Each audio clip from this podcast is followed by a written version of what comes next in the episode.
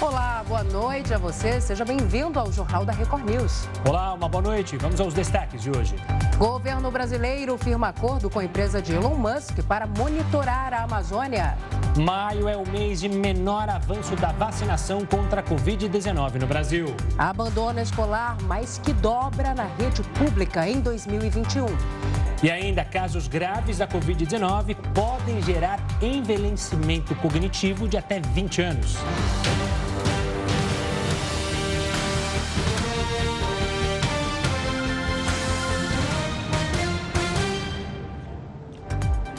O Jornal da Record News de hoje começa com um dado muito preocupante para a educação brasileira: o número de estudantes que deixou a escola.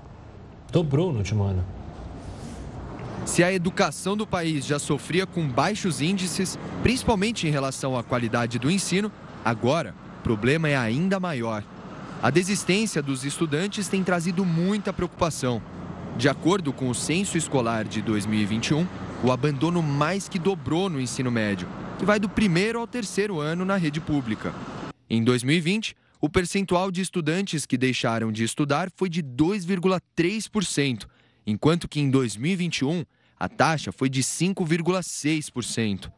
Já no ensino fundamental, do quinto ao nono ano, a taxa de abandono escolar subiu de 1% em 2020 para 1,2% em 2021. A única que não apresentou um aumento foi a rede privada. De acordo com o levantamento, a região norte do país foi a que mais sofreu com o abandono dos alunos. Enquanto o país teve um índice de abandono de 5% no ensino médio, os estados do norte acumularam uma taxa de mais de 10%. O censo escolar é a principal pesquisa estatística do governo federal sobre a educação básica e mostrou também que no ano passado houve um aumento na taxa de reprovação de alunos, em comparação ao ano anterior. Isso pode ter acontecido porque em 2020, com o auge da pandemia, os currículos das escolas sofreram alterações para evitar que os alunos abandonassem as instituições. Então, ocorreu um aumento de aprovações. Ainda sobre esse assunto, educação, o governo federal anunciou uma parceria com a Starlink, que é a empresa de Elon Musk, para o monitoramento da região amazônica e conexão de escolas. Então, para entender mais sobre este acordo, nós conversamos agora com Christian Perrone, head de Direito e GovTech do Instituto de Tecnologia e Sociedade. Boa noite para você, seja bem-vindo ao Jornal da Record News. Boa noite, é um grande prazer estar aqui com vocês, ainda mais falando por mais uma situação que entra uma polêmica com esse bilionário, o Elon Musk, no Brasil. Né? Certamente hoje não é o melhor dia do Elon Musk, as suas ações da sua principal empresa Tela estão caindo absurdamente, mas é interessante ver que, para um pouco mudar os ares, ele veio para o Brasil falando de uma outra empresa deles que é super importante, que é essa Starlink, né? que é uma empresa que presta acesso à internet via uma série de satélites que estão em uma órbita baixa no Brasil. Então, é, há que se entender que, em primeiro lugar, que os satélites, elas são muito poucos que efetivamente passam na Amazônia no dia de hoje. Então, vai ser interessante a modificação, assim, tanto do modelo de negócios, quanto com relação a, de fato, prestar esse serviço no Brasil, né? O outro ponto importante que vai ser vai ser visualizar o quanto, de fato, isso vai impactar na melhoria né, do acesso, particularmente o que vocês estavam falando antes, as escolas na Amazônia. Né? É uma política pública já de fazer com que as escolas no Brasil possam estar conectadas à internet. Vai ser interessante visualizar se essa modalidade via satélite deve ser a melhor para conectar, então, essas escolas em situações mais remotas do país, particularmente na Amazônia brasileira. Exatamente, Cristian, é isso que eu ia falar com você, porque a Starlink vem de serviços né, majoritariamente convencionais para clientes, clientes convencionais, não para governos. Como enxergar isso dando certo, né? principalmente para a região norte, que é tão grande e tão carente de infraestrutura? É, por um lado, a gente tem que entender como isso vai ser aplicado e implementado na prática no Brasil. Primeiro, porque uh, não adianta você só ter os satélites prestando conexão para o local. Isso já vai ser uma questão aí interessante de reformulação da empresa para ser voltada ainda mais para o Brasil e particularmente para a Amazônia. Mas a segunda questão é que esses, para você ter acesso a essa conexão, você tem que ter um dispositivo específico, tá? Que faz então, assim, como se fosse o nosso provedor de acesso, né, que chega com o cabo na nossa casa, né? Também você vai precisar ter um dispositivo nos seus locais, ou seja, no caso, nas escolas, e que esse dispositivo ele tem um valor, tem um custo aí. E também o próprio serviço que o Elon Musk presta, né, tem um custo uh, bastante mais elevado do que a média de, de custo de acesso à internet via banda larga, né? Se acesso à internet via banda larga hoje custa em torno de uns R$ 1.500 por ano, para ir com o Starlink vai ser 11 mil reais. Será que faz sentido, na ponta do lápis, você ter todas as escolas, ou uma, uma, um número significativo de escolas na Amazônia conectadas via esse modelo da Starlink, isso sem falar do ponto de vista de que a gente vai estar dependente de uma infraestrutura que não é exatamente nacional, é uma infraestrutura de satélites que é prestada por uma empresa estrangeira que a gente não necessariamente vai saber quanto tempo ela vai prestar esse serviço e se, vai, se a Amazônia vai ser o principal cliente ou um cliente que vai ser relevante para eles. Né? Então, é bem, bem complexo e a gente tem que colocar na ponta do lápis se essa é a melhor política pública para dar acesso às empresas Uh, melhor, desculpa, às escolas e uma série de instituições públicas na Amazônia. Né? Isso sem falar que a gente ainda não tem detalhes sobre quem vai pagar essa conta para esse acesso à internet. Claro. Cristian, você tocou num ponto tempo. Eu queria entender tempo e logística, afinal, política pública se baseia nisso.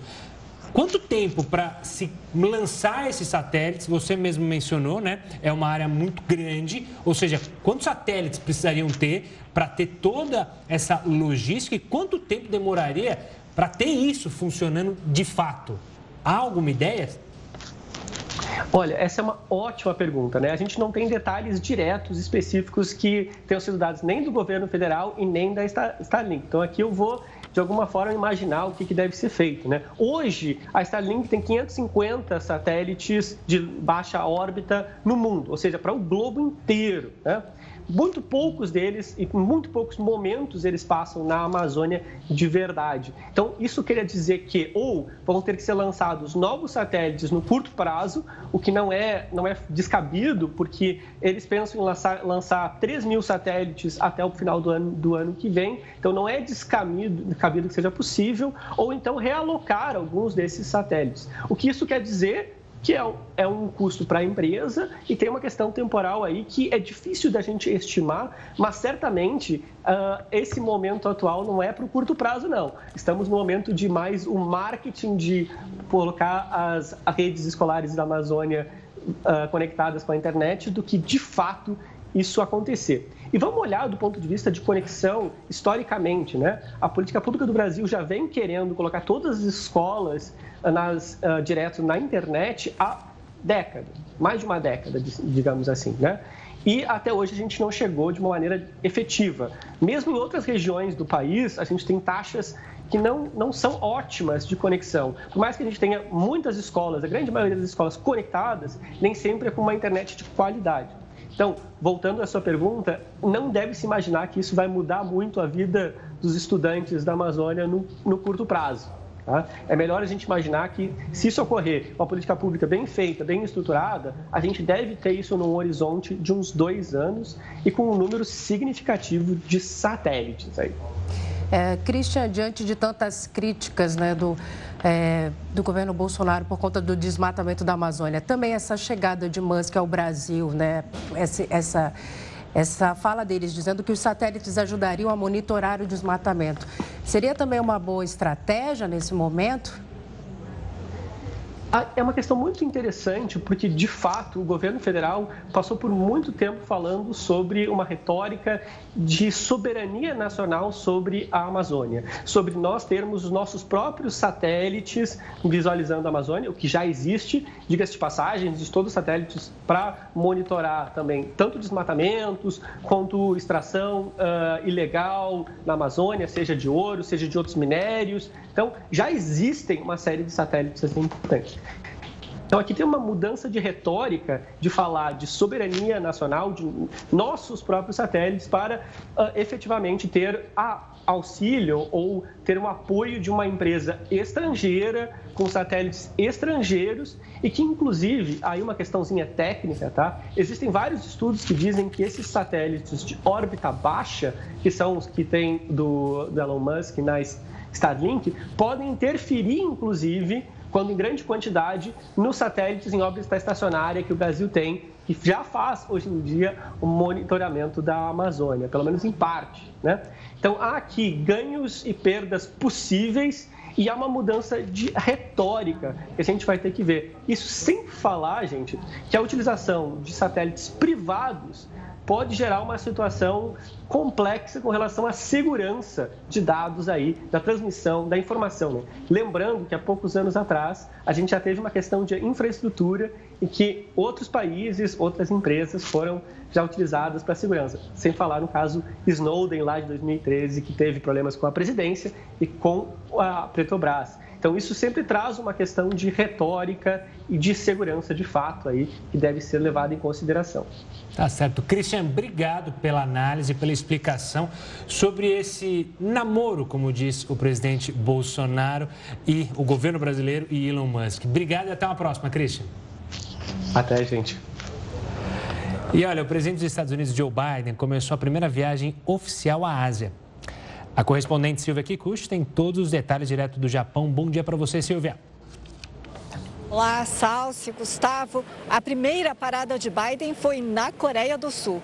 O presidente americano foi recebido por autoridades do país e se encontrou com o presidente sul-coreano Yoon Suk-yeol em uma fábrica de componentes eletrônicos. Os semicondutores estão em falta no mundo todo. Os dois presidentes prometeram estreitar os laços econômicos e discutiram questões de segurança. A vizinha Coreia do Norte ameaça com novos testes testes de mísseis. No domingo, Biden virá aqui para o Japão. Salce, Gustavo. A Copa do Mundo de 2014 ainda traz impactos para os pagadores de impostos, ou seja, todos nós. Assunto para Heródoto Barbeiro. Heródoto, meu querido, boa noite para você. Explica melhor para a gente, por favor. Oh, o Heródoto acho que está mutado, Heródoto. Veja se não esqueceu por acaso de ligar o microfone? Ou era emocionante? Oh, agora, agora tá aberto. Agora, agora. sim. Boa, sextou antecipado. Agora é com lá. você, Heródoto. Agora, lembrando o seguinte, essa semana a gente trouxe uma notícia do Tribunal de Contas da União, é, concordando com a, nós chamamos de privatização da, da Eletrobras. Pois é, o mesmo Tribunal de Contas da União, ele fez um levantamento e ele descobriu o seguinte: tem uma quantidade imensa de obras do país que estão completamente paradas. Essas obras que estão paradas, elas dão um prejuízo enorme. Só para ter uma ideia, nós investimos numa quantidade imensa de obras espalhadas pelo país, a bagatela de 15 bilhões e meio de reais. Vou repetir, 15 bilhões e meio de reais. Ocorre que no meio dessas obras todas, o que mais chama a nossa atenção são essas que a gente está mostrando. O que, que é? É aquela manada de elefante branco. Né? Ou seja, os estádios que foram construídos na época da Copa do Mundo. Quando a gente lembra na Copa do Mundo, a gente já lembra daquele 7 a 1 que nós tomamos da Alemanha. Mas o pior é que nós estamos tomando muito mais do nosso bolso, porque além de nós termos investido uma quantidade incrível de dinheiro, o Mané Garrincha, por exemplo, que é o estádio aí de Brasília, custou 1 bilhão e 200 milhões de reais. 1 bi 200. Isso sem falar nos outros elefantes brancos. Mas o fato é o seguinte, além da gente já ter pago esses estádios, o Mané Garrincha em Brasília, o da Amazônia em Manaus, o Pantanal, a Arena Pantanal lá em Cuiabá, e também o, a Arena das Dunas, no Rio Grande do Norte, Natal, elas não conseguem se pagar. Ou seja, mesmo fazendo show, mesmo trazendo times de fora, porque não tem times de dentro, elas não se pagam. Para ter uma ideia, a Arena Dunas, lá no Rio Grande do Norte, que é um estado pobre, ela custa 400 mil reais por mês para poder manter isso aí é, sem deteriorar. E mais, essa grana também é espalhada por outros estádios uh, que estão jogados por aí. E, por exemplo, uh, esse estádio Pantanal, Arena Pantanal, custa 300 mil reais por mês para manter aquilo lá do jeito que está. Então, só em dois são 700 mil reais, fora os outros que eu não consegui levantar aqui. Claro, como disse a, a Salsa, isso sai do nosso bolso, isso sai do nosso imposto, e a gente percebe o seguinte: não tem jeito. Porque o que, que a gente vai fazer? Vai abandonar isso tudo? Então, a gente precisa entender isso. De um lado, falta dinheiro. Falta dinheiro para isso, falta dinheiro para aquilo. E do outro, a gente joga dinheiro pela janela como nós fizemos aí com os estados da Copa do Mundo e outras obras que estão paradas e estão também corroendo o orçamento. Isso é só para a gente ter uma ideia, quem sabe, já que a gente vai ter uma eleição presidencial pela frente, a hora que a gente encontrar um candidato a presidente, a gente poderia perguntar, de uma maneira educada, de uma maneira cidadã, entendeu? excelência, o que é que nós vamos fazer com essas obras todas que estão paradas no país e pesam no nosso bolso? Pesam e pesam demais. Você falou dos estados, né? mas eu lembro do. E o trem-bala? Eu fiquei feliz para danado quando falava, oh, vai ter um trem-bala São Paulo, Rio de Janeiro. Vai ficar barato até a, a, ponte aérea, porque aí vai ter concorrência. Você vai ter a opção do ônibus, do trem-bala e do avião. Ou seja, concorrência, estou esperando trem-bala até agora. Por enquanto é só bala, trem não tem nenhum. bala tem demais, tá sobrando de bala para né? todo lado. Ah. Mas tem, eu não sei se dos, eh, dos mares o menor. Ainda bem que não fizeram. Exato. Porque senão nós vamos ter que pagar a manutenção, que nem nós estamos pagando a manutenção desses estádios aqui todo mês, que sai de dinheiro do nosso bolso. Por falar em dinheiro do nosso bolso, a gente tem um impostômetro, né, Heroto? Para a gente ter uma. Opa, como é que tá aí? Vamos dar uma olhada? Você que adora imposto, olha lá que maravilha. Já chegamos à marca de um trilhão de reais. Tá bom ou tá Beleza. pouco para você? Um trilhão, 126 bilhões de reais. Olha só, tudo dinheiro nosso, meu, seu, da Salsa. Imagina até o final do jornal. vai contando, vai. pois é, né? Maravilha, daqui a pouco nós vamos contar como é que nós estamos pagando isso aí. Boa, Heroto. A gente volta a se falar daqui a pouquinho aqui no Jornal da Record News, combinado? Combinado. Valeu. Vamos falar agora do ministro Alexandre de Moraes, do STF. Ele determinou o bloqueio dos bens do deputado Daniel Silveira para garantir o pagamento das multas impostas a ele. Quem traz todos os detalhes sobre o novo episódio do caso Silveira, direto de Brasília, é a repórter Nathalie Machado. Boa noite, Nathalie. Olá, Gustavo. Olá, Salsi. Boa noite. Boa noite a todos. Pois é, mais uma decisão aí do ministro Alexandre de Moraes contra o parlamentar Daniel Silveira. E dessa vez ele determinou o bloqueio dos bens móveis e imóveis do deputado. Isso significa que é uma garantia, de acordo com a decisão de, do ministro Alexandre de Moraes, é uma garantia para que as multas que foram aplicadas a Daniel Silveira sejam pagas. Então, por exemplo, a Receita Federal tem até 48 horas para enviar a última declaração de imposto de renda do parlamentar. A Secretaria Nacional de Trânsito também será notificada para bloquear os veículos do deputado e também os bancos em que ele é correntista. Uh, vale ressaltar né, que essas multas foram aplicadas pelo descumprimento das ordens do Supremo. Uh, houve uma decisão do Supremo de que o parlamentar deveria utilizar a tornozeleira eletrônica e ele desobedeceu, usou só alguns dias e desobedeceu essa ordem, essa multa já passa de 100 mil reais. Então, a Justiça determinou isso. Agora, o curioso, vale a gente ressaltar que essa decisão do Supremo foi publicada hoje. Também foi hoje que o ministro determinou mais uma multa para Daniel Silveira. Salce, Gustavo. Obrigada, Nathalie. Um projeto aprovado no Senado equipara o crime de injúria racial ao de racismo. O Jornal da Record News volta já já. Estamos de volta com o Jornal da Record News para falar que a Justiça do Rio determinou a prisão do bombeiro que atirou em um atendente de uma lanchonete depois de uma discussão. Vamos até o Rio de Janeiro então falar com o repórter Pedro Paulo Filho. Pedro, uma boa noite. O bombeiro já se entregou à polícia? Já sim, Gustavo, nesse momento ele está aqui dentro da delegacia da Taquara, na zona oeste do Rio de Janeiro, aguardando pela transferência para uma unidade do Corpo de Bombeiros. Bom, antes de tudo, uma boa noite para você, boa noite, Salsi, e a todos que acompanham o jornal da Record News. Recapitulando para o nosso telespectador que não estava acompanhando desde a tarde, o Paulo César de Souza Albuquerque, um sargento do Corpo de Bombeiros, ele que foi flagrado por imagens de câmeras de segurança, atirando, discutindo e atirando contra um atendente de uma lanchonete, também aqui na Taquara. Ele chegou aqui durante a tarde na delegacia da Taquara, acompanhado do advogado, preferiu não conversar com a imprensa, entrou direto.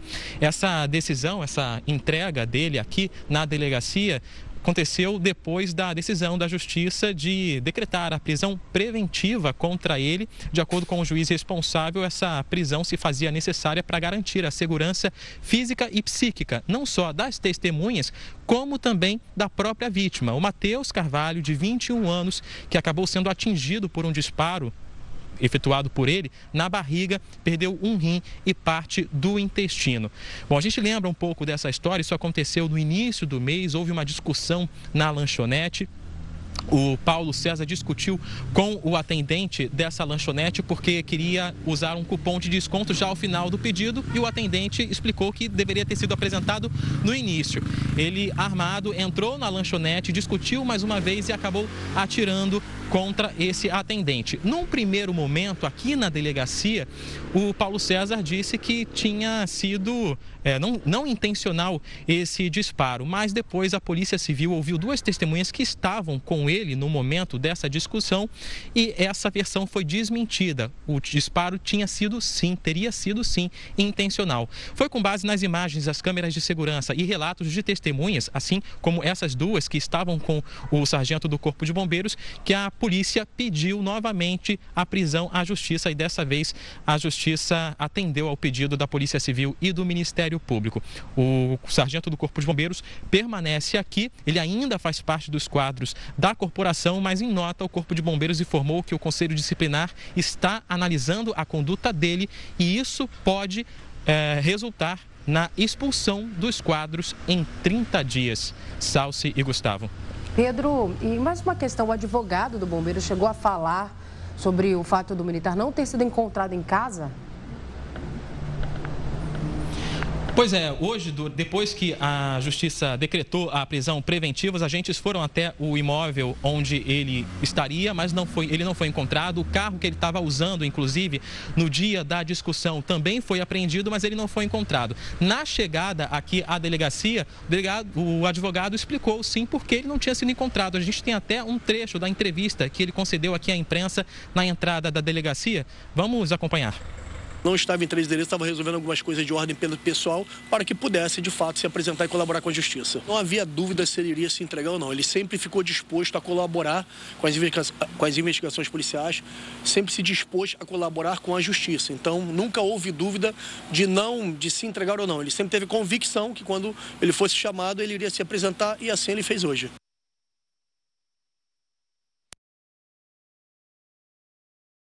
Quatro anos na corporação e agora deve ser encaminhado para uma unidade prisional em São Cristóvão, na zona norte da cidade, que também faz parte do Corpo de Bombeiros. Eu volto com vocês. Tá certo. Muito obrigada, Pedro, pelas suas informações. Obrigado, Pedro. Olha só, o Corinthians encaminhou um ofício à Comembol cobrando punições ao Boca Juniors. O envio foi feito por meio da Federação Paulista de Futebol. Na última terça-feira, os clubes se enfrentaram no estádio La Bombonera, em Buenos Aires. Manifestações racistas de torcedores argentinos foram registradas antes mesmo da disputa começar. Cena semelhante já havia sido flagrada na partida entre os times no Brasil no mês passado. Além disso, durante o jogo na capital argentina, parte da torcida corintiana relatou que não conseguiu assistir ao primeiro tempo da partida por problemas para acessar ao estádio. Olha, o Senado Federal aprovou um projeto de lei que pretende equiparar o crime de injúria racial ao de racismo. O projeto agora vai seguir para análise na Câmara dos Deputados. O texto aprovado pelos senadores pretende alterar a lei dos crimes de racismo para tipificar com uma pena de dois a cinco anos de prisão o ato de injuriar alguém, ou seja, ofender uma pessoa por causa da raça, cor, etnia ou por ser estrangeira. Atualmente, a injúria racial é julgada diferente do racismo. Enquanto a injúria consiste na ofensa direcionada a uma única pessoa por causa da raça, cor, etnia, religião ou origem, o crime de racismo atinge vários indivíduos de forma coletiva. A ideia dos senadores é deixar ambos os crimes no mesmo patamar com o objetivo de punir quem ainda comete esse tipo de delito. Foi uma decisão acertadíssima que, que a advocacia negra se sente contemplada, a população negra se sente contemplada, porque era um crime que, como diz, a pessoa fazia, mas acabava não tendo punição. Ninguém estava sendo punido. Então nós acreditamos que agora, com, com esse aumento, inclusive nas penas, com esse aumento nas penas, que as pessoas tenham um pouco de medo de cometer esse crime. No ano passado, em um julgamento envolvendo a possível prescrição de um crime crime de injúria racial, o STF decidiu que a prática é equiparada ao racismo. O objetivo dos senadores agora, portanto, é alinhar a lei ao entendimento do Supremo. E você já entregou o seu imposto de renda, hein? Já entregou, Gustavo? Eu não. não. Atrasado em quase 10 milhões de pessoas deixaram para a última hora. O Jornal da Record News volta já. Um brasileiro é o primeiro infectado pela varíola dos macacos na Alemanha. A confirmação da doença foi feita pelo Instituto de Microbiologia das Forças Armadas Alemãs. O vírus foi detectado em um brasileiro de 26 anos que foi de Portugal para a Alemanha, passando pela Espanha. Além da Alemanha, Austrália, França e Bélgica já confirmaram algum caso da doença. A Espanha já tem 21 pessoas infectadas, enquanto o Reino Unido tem 20. Portugal, Suécia, Estados Unidos e Canadá também têm registros de infectados. E a gente falou nessa semana sobre essa varíola dos macacos e o que chama a atenção é justamente ela surgir dessa maneira. Já tivemos outros surtos no passado, mas dessa vez aparecendo em vários países, né? na Europa, nos Estados Unidos, até agora aqui no Brasil, felizmente, não tivemos. Na verdade, depois do coronavírus, várias doenças né, foram aparecendo. Sim. A hepatite aguda, que até agora não se sabe a origem, agora essa varíola também misteriosa, enfim. Exato. Há 11 dias do fim do prazo, quase 10 milhões de contribuintes não entregaram a declaração do imposto de renda, inclusive meu amigo aqui, Gustavo. É, Vamos conversar com o Heródoto Barbeiro sobre este assunto. Heródoto, o que pode acontecer hein, com quem não entregar o imposto? Você não vai me dar puxão de orelha só porque eu não entreguei, não, né? Salsi, vamos aproveitar o, o, o Gustavo como case aqui do nosso comentário.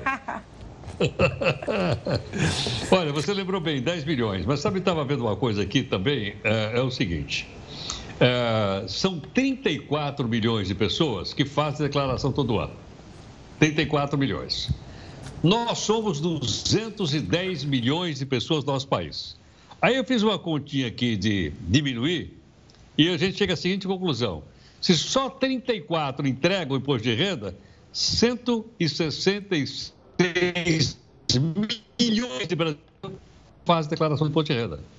E talvez o motivo maior é que muita gente tem uma renda tão baixa que ela está isenta de fazer declaração de imposto de renda. É por isso que o Leão fica de olho na turma desse, desse total de 34, que é o pessoal que tem alguma grana no bolso e que pode pagar o imposto. Mas olha a quantidade: 166 milhões de pessoas não fazem a declaração de imposto de renda. Agora você, bom, Termina agora no dia 31. Exatamente. Só que se a pessoa não entregar no dia 31, no dia 1 de junho, começa a correr multa. Se entregar com o dia de atraso, começa a correr multa. A partir do dia 1 de junho. Essa multa mínima é de 165 reais.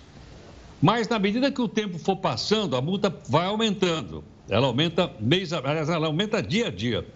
Chega um determinado momento que ela pode chegar a 20% do imposto que a pessoa deve. Então, vou dar um exemplo aqui: o, total, é, o máximo é 20%.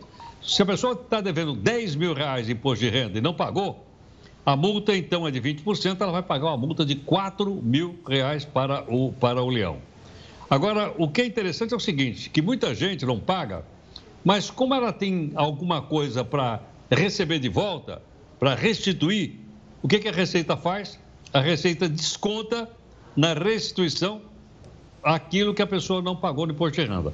Então vai receber uma restituição menor e é bom ficar de olho nisso. Outra coisa interessante é o seguinte: não pagou, a pessoa vai ter o seu CPF bloqueado. Entrou no CPF, está dizendo, olha, o CPF está bloqueado pela, pela Receita Federal. E mais, isso suja o nome do cidadão, porque hoje praticamente o CPF é praticamente o número que a gente mais usa. Aí consulta, você não vai ter crediário, não vai poder comprar nada a crédito, porque vai dizer, o seu nome está sujo lá na Receita Federal. E outra coisa interessante é o seguinte, se você não pagar e seu nome estiver sujo, você não viaja. Não viaja para o exterior. Por quê? Porque você não vai poder tirar passaporte não vai tirar passaporte, entre outras coisas. Não vai poder se matricular em curso superior, porque você não tem a liberação do CPF. E o máximo interessante é o seguinte: se você esconder, mentir na declaração de imposto de renda, e o leão chegar à conclusão que você sonegou, aí você cometeu um crime. Claro, a gente está acostumado a ver aquela história do Al Capone, né? Que foi preso porque fraudou o imposto de renda. Aliás, até o Maluco Beleza fez a musiquinha para ele. Vocês lembram não? Ei, Al Capone, vê sentimento. Pois é. Aqui no Brasil também dá cadeia. Ou seja, dá cadeia, mas mais vira multa o trabalho. Porque uma, tem uma pena de até dois anos se o cidadão, então, for pego sonegando. Agora, uma outra curiosidade. Você foi pego sonegando, não pagou, foi condenado. Mas se você for lá e pagar, pronto, não tem mais condenação e o leão deixa você trabalhar de novo para pagar o imposto de renda do ano que vem. Ah, o que leão bonzinho, mas eu prometo fazer o meu imposto de renda esse final de semana. Mas eu tenho aquela velha frase, né, Heroto? A Sal, você acha que não conhece, mas eu sempre falo todo ano. Para que fazer imposto de renda ou qualquer coisa antes da hora, se em cima da hora eu faço bem mais rápido? É rapidão que eu faço, porque você está no desespero, você faz rapidão. Então, para quê? Eu pensei o seguinte, eu pensei que você ia dizer, para que, que eu vou fazer imposto de renda esse ano se todo ano eu sou obrigado a fazer? Pode uma vez só e ponto final. Né? Exato, para quê? Coisa chata, tem que abaixar o programa. E toda vez é um programa novo que tem que baixar. Não podia ser sempre o mesmo. Toda vez tem que baixar um programa novo. Coisa chata. Mas enfim, Heroto, você está liberado. Pode curtir Sextou. a sua sexta-feira. Ó, oh, com esse frio não sei não, viu? É curtir nos lençóis e no cobertor, né? Vinho, queijo, pizza. Um bom descanso. Por aí, por aí. tchau, gente. Obrigado. Até mais. Tchau, tchau, tchau Gabi. Okay. E olha que notícia interessante. O novo exame pode identificar o risco de desenvolver Alzheimer. A gente vai explicar isso já já depois de um rápido intervalo. Já estamos de volta. Um exame de sangue capaz de avaliar o risco de desenvolvimento de Alzheimer chegou ao Brasil. E quem vai explicar melhor sobre esse teste para a gente é o Gustavo Campana, diretor médico da DASA. Gustavo, boa noite para você. Seja bem-vindo ao Jornal da Record News. Gustavo, hoje, como é feito o diagnóstico e o que esse teste traz de novidade para a gente? Qual é a precisão desse teste novo? Boa noite, Salso. Boa noite, Gustavo. É um prazer estar aqui com vocês. Esse é um exame que ele detecta uma proteína que é aquela responsável pela formação das placas no cérebro dos pacientes portadores de Alzheimer, porém agora no sangue. A gente já utilizava esse modelo de, é, de exame laboratorial, esse tipo de teste, porém no líquor. O líquor é aquele líquido que a gente tem que fica na permeando o cérebro e a coluna lombar, e para isso a gente precisava fazer uma punção lombar, ou seja, introduzir uma agulha dentro da coluna lombar para retirar esse líquido. Então é o que a gente chama de um teste invasivo. A grande vantagem desse exame agora é que a gente faz ele no sangue. Isso vem do advento de uma nova tecnologia que a gente já tem utilizado em laboratório, que se chama espectrometria de massas e que permite que a gente detecte concentrações, dosagens menores de algumas substâncias e por isso a gente consegue fazer no sangue. É importante a gente ressaltar, Salto Gustavo, que ele é um exame que ele prediz o risco de desenvolvimento, ele não é um exame diagnóstico, o diagnóstico de Alzheimer ele continua sendo com critérios clínicos, mas ele vem como uma complementação diagnóstica indicado principalmente para alguns pacientes onde a gente tem maior dificuldade na realização do diagnóstico. Gustavo, uma boa noite também. Eu queria entender, você mencionou né, que o teste anterior ele é dolorido, é complicado, né? Tem toda um, uma situação. Mas eu queria saber em relação a preços. Os valores são parecidos? Também é um avanço, nesse caso, com esse novo teste? Ele é um avanço, sim, Gustavo, principalmente porque a metodologia anteriormente utilizada, que é essa função lobar, ela precisa de uma coleta feita por um profissional médico. Então, precisa de um agendamento, ele é um procedimento que a gente tem que ter esse profissional, tem materiais específicos. Já uma coleta de sangue, ela é feita como uma coleta habitual que a gente faz em vários outros tipos de exames laboratoriais. A metodologia de realização do exame é a mesma. A inovação aqui é que a gente consegue detectar isso por essa metodologia em concentrações menores. Então, esse é um exame que tem mais ou menos um terço do valor uh, praticado no exame de punção lombar pelo processo de coleta ser não invasivo. E pode ser feito em pessoa de uma pessoa com qualquer faixa etária? É, vocês é, adotam qualquer tipo de cuidado antes? Qual é o preparo antes desse teste? É, Salsi, a indicação do teste ele é para qualquer pessoa que tenha uma suspeita diagnóstica, sempre indicado por um profissional de saúde, interpretado por um médico, por um profissional habilitado. E a recomendação é que se faça sempre em pacientes que já tenham algum tipo de sintomas, que a gente chama em Alzheimer de perda de cognição. Então, desde uma perda de cognição, sintomas leves até sintomas mais graves, complementando o diagnóstico. É importante a gente ressaltar que ele não é um exame de rastreio, ou seja, pessoas assintomáticas e que querem fazer para saber se vão ter risco de desenvolver Alzheimer ou não, ele não é utilizado nesse tipo de abordagem. Ele pode também ser utilizado de forma periódica, ou seja, o médico ele acompanha via esse exame como está a evolução desse paciente na formação de suas placas. E a grande importância desse teste, uh, como um preditor de risco, é que a gente hoje pode tomar condutas clínicas para, para aqueles pacientes que apresentam maior risco, principalmente mudanças de hábitos, que permitem que a gente consiga tornar a progressão da doença mais lenta. E uma vantagem adicional que é super relevante a gente ressaltar é que hoje muita, muitas indústrias farmacêuticas vêm investindo no desenvolvimento de drogas que possam uh, uh, ser utilizadas em pacientes portadores de Alzheimer, mas as pesquisas clínicas elas têm uma dificuldade de não ter algo que detecte de forma precoce. Então, esses marcadores, esse exame é, de sangue né, para detecção de risco de Alzheimer, a gente acredita que vai contribuir também uh, nas pesquisas clínicas para desenvolvimento de novas drogas para uma doença que é extremamente prevalente. Hoje no Brasil, a gente estima que tenha cerca de 1 milhão e 200 mil pessoas portadoras de Alzheimer, sendo que muitas delas não têm conhecimento da doença ou um diagnóstico já definido. E Gustavo, esse exame já pode ser feito aqui no Brasil, em qualquer lugar, só em alguns estados?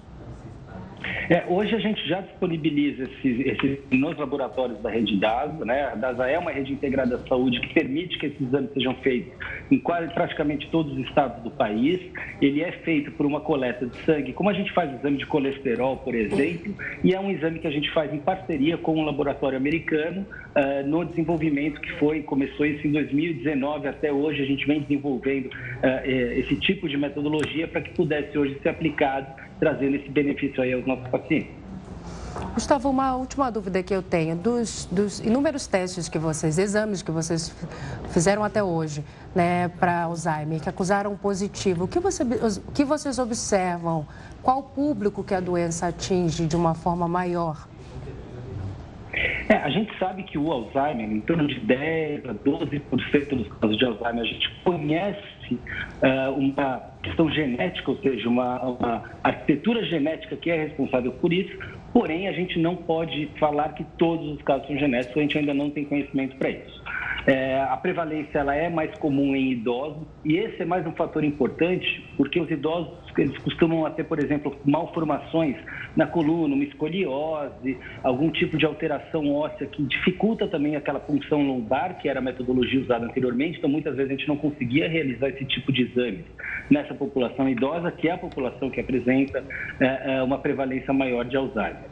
É, esse, esse, exame ele foi validado, ou seja, a, a, evidência da curaça desse exame, ela é comparada com o exame que, de PET é, amiloide, que é um exame radiológico que detecta e que vê a placa dentro do cérebro. Porém, ele não é utilizado ainda aqui no Brasil como rotina e sim só como pesquisa, mas ele seria o padrão ouro que nós chamamos para é, fechar o diagnóstico de Alzheimer e foi contra ele, né, comparando com ele, que foi uh, validado esse teste, esse biomarcador agora em sangue para predição de risco. E, novamente ressaltando, ele não é um exame para diagnóstico e para rastreio, mas para complementação diagnóstica, especialmente em pacientes que a gente tem uma dúvida no diagnóstico diferencial. Gustavo, só para fechar, a gente, nosso tempo já acabou. É, eu não sei se você falou, mas eu queria confirmar. O resultado desse exame é mais rápido também que o outro exame? Só para a gente fechar. O tempo é o mesmo, é em torno de 15 dias para que a gente consiga é, entregar o resultado. Então, em 15 dias após a coleta, o paciente e o médico já têm os resultados em mãos. Tá certo. Gustavo, muito obrigado pela participação aqui conosco para falar sobre esse assunto importantíssimo, essa doença que aflige tantos brasileiros e também, claro, pessoas no mundo todo. Um forte abraço. Um forte abraço, muito obrigado, Gustavo e Sal. Olha, a cidade de São Paulo teve um novo recorde da média da temperatura durante a madrugada desta sexta. A gente conversa agora com o repórter Tiago Gardinali para saber mais sobre o fio na capital. Uma boa noite, Gardinali. Olá, Gustavo. Boa noite a você, a Salsi, a todos que acompanham o JR News. É verdade, um novo recorde negativo na média e também na temperatura mínima absoluta, que é aquela medida em um ponto específico da cidade. E esse recorde negativo de 1,1 grau foi aferido no bairro Capela do Socorro, que fica no extremo da zona sul de São Paulo. A média da cidade na última madrugada foi de 6,3 graus, a menor temperatura do ano de 2022. A previsão para os próximos dias é da continuidade de madrugadas geladas, mas de uma elevação aos poucos da temperatura durante o dia isso porque esta massa de ar frio aos poucos está indo em direção ao oceano. Então, teremos durante a próxima semana a continuidade desta sensação das noites e madrugadas geladas, o início do dia com nebulosidade e, aos poucos, o aparecimento do sol e a elevação das temperaturas grau a grau durante os dias da semana que vem.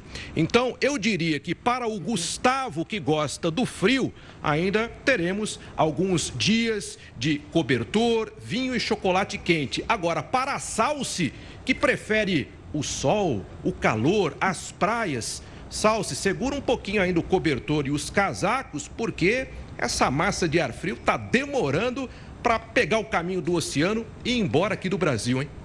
Poxa, Thiago, me ajuda. Fala alguma coisa diferente. Me ajuda aí, pô. Fazer o quê, né, Thiago? A gente que gosta do frio agradece, mas claro, quem não gosta sofre um bocadinho. Mas a, a Salsi tem os cachorrinhos dela para esquentar, né, Salsi? É isso, é isso. Tiago, uma ótima Pronto. noite. Segura mais um pouquinho aí, Salsi. Boa. Valeu, Tiagão. Bom trabalho, bom final de semana. Casos graves da Covid-19 podem gerar um envelhecimento cognitivo de até 20 anos. O Jornal da Record News volta em apenas 30 segundos. Até já. Estamos de volta com o Jornal da Record News para falar do mês de maio, que pode ser já considerado o de menor avanço na vacinação aqui no Brasil em 2022. A média de doses aplicadas caiu mais de 40% em relação ao mesmo período no mês de abril. A aplicação da terceira dose caiu mais de 57%. Na primeira quinzena deste mês, apesar de 4 em cada 10 brasileiros aptos ainda não terem recebido reforço. Cerca de 56 milhões e meio de indivíduos estão com apenas as duas doses. Outros 18 milhões tomaram somente a primeira dose, dose até agora. E um estudo revelou que a Covid-19 grave pode gerar um envelhecimento cognitivo de até 20 anos. Dificilmente alguém que teve coronavírus conseguiu passar ileso, sem sequelas. A doença costuma deixar de herança a perda de paladar, problemas no olfato e dores no corpo. E mais recentemente, foram encontrados problemas neurológicos, como explica o médico Leonel Tacada.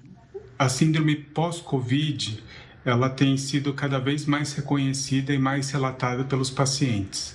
Né? Então, existem diversos sintomas, de sintomas periféricos, como dores musculares, uh, dormência nos membros, como sintomas centrais, como uh, dores de cabeça, dificuldade para se concentrar, dificuldade com a memória. Uma pesquisa feita na Inglaterra revelou até que a Covid-19 pode gerar perda cognitiva. Talvez possa causar uh, inflamação do, do cérebro, né, encefalites ou meningites. Uh, eles também podem causar sintomas periféricos, como perda de força muscular, e afetar o QI do ser humano. O QI é uma escala que ajuda a avaliar e comparar a habilidade de diferentes pessoas em algumas áreas do pensamento, como matemática básica, raciocínio ou lógica, por exemplo. O valor de QI pode ser obtido por meio da realização de testes que avaliam diversas áreas. E o estudo inglês mostrou que uma pessoa pode perder até 10 pontos do QI após a Covid. O resultado de um determinado teste não é considerado uma medida absoluta da inteligência. Serve apenas para comparar as pessoas que passaram por ele. O estudo também compara essa perda ao envelhecimento cognitivo. De acordo com o levantamento, os pacientes que tiveram um quadro grave de coronavírus podem apresentar um envelhecimento semelhante àquele sofrido em pessoas entre 50 e 70 anos de idade. O grupo utilizou dados de 46 participantes com Covid-19 internados na enfermaria ou na UTI entre março e julho de 2020, sendo que 16 deles precisaram de ventilação mecânica. As pessoas que passaram por casos graves da doença foram comparadas a pacientes saudáveis. E foi identificado que, mesmo seis meses após a infecção, eles eram menos precisos nas respostas e tinham tempos de raciocínio mais lentos. As sequelas foram piores entre os que necessitaram de ventilação mecânica. O artigo em questão avaliou pacientes que se recuperaram de Covid em uma bateria de testes variados e percebeu algumas deficiências ali no que tange principalmente a memória, a atenção. No caso dessa pesquisa, somente pacientes hospitalizados foram analisados. Mas os especialistas acreditam que mesmo os casos menos graves também podem apresentar sinais de comprometimento cognitivo. Após esse período de Covid, né, esse déficit ele pode continuar e a pessoa vai ter que fazer um, um esforço extra para recuperar essas conexões, por meio de um treino cognitivo, por meio de acompanhamento multiprofissional. Esse acompanhamento deve ser feito sempre e por qualquer pessoa que tenha sentido alguma sequela do coronavírus no cérebro. Ah, pessoas mais jovens, crianças, adolescentes podem ter mais facilidade, mais agilidade. Porém, todo mundo, em qualquer faixa etária, dos 0 aos 100 anos, consegue continuar aprendendo. Os últimos três anos foram marcados por uma série de catástrofes naturais na Austrália. Mais de 500 pessoas e bilhões de animais morreram em decorrência de incêndios florestais e inundações no país desde 2019. Outros fenômenos, como secas, ciclones e marés altas, devastaram comunidades australianas, cada vez mais intensos e frequentes em razão das mudanças climáticas. Esses eventos contribuíram para que os custos com seguro residencial disparassem. Atualmente, o valor médio pago pelos moradores é quatro vezes mais elevado do que há 18 anos. O norte da Austrália é a área mais cara para se contratar o serviço. Lá, a despesa chega a ser 10 vezes superior à quantia cobrada em outros locais. Além disso, em breve, 500 mil casas não terão mais cobertura de seguro. Somado a esses impactos, ainda há uma consequência mais grave: a desvalorização de moradias em áreas de alto risco, que tem atraído compradores com menos recursos financeiros para a empresa de análise de risco Climate Valuation. Isso pode levar à criação de guetos climáticos. Diante da crise de segurabilidade, o governo anunciou a liberação de bilhões de dólares australianos para ajudar as seguradoras a cobrirem grandes sinistros por conta de catástrofes naturais. Mas o Conselho de Seguros não considera a medida ideal. Em vez disso, Críticos sugerem que o Estado crie incentivos para os moradores tornarem as casas resistentes a desastres. A pauta do clima é uma das principais preocupações entre os australianos para a decisão nas urnas. As eleições legislativas acontecem neste sábado. Até o momento, as pesquisas indicam uma pequena vantagem do Partido Trabalhista, favorável à discussão das mudanças climáticas, em relação aos conservadores, que estão no governo há uma década. O Jornal da Record News fica por aqui. Obrigada pela sua companhia. Excelente fim de semana. Cuide-se. Uma ótima noite. Fique agora com o News das 10 com a Renata Caetano. Um ótimo final de semana. Tchau, tchau.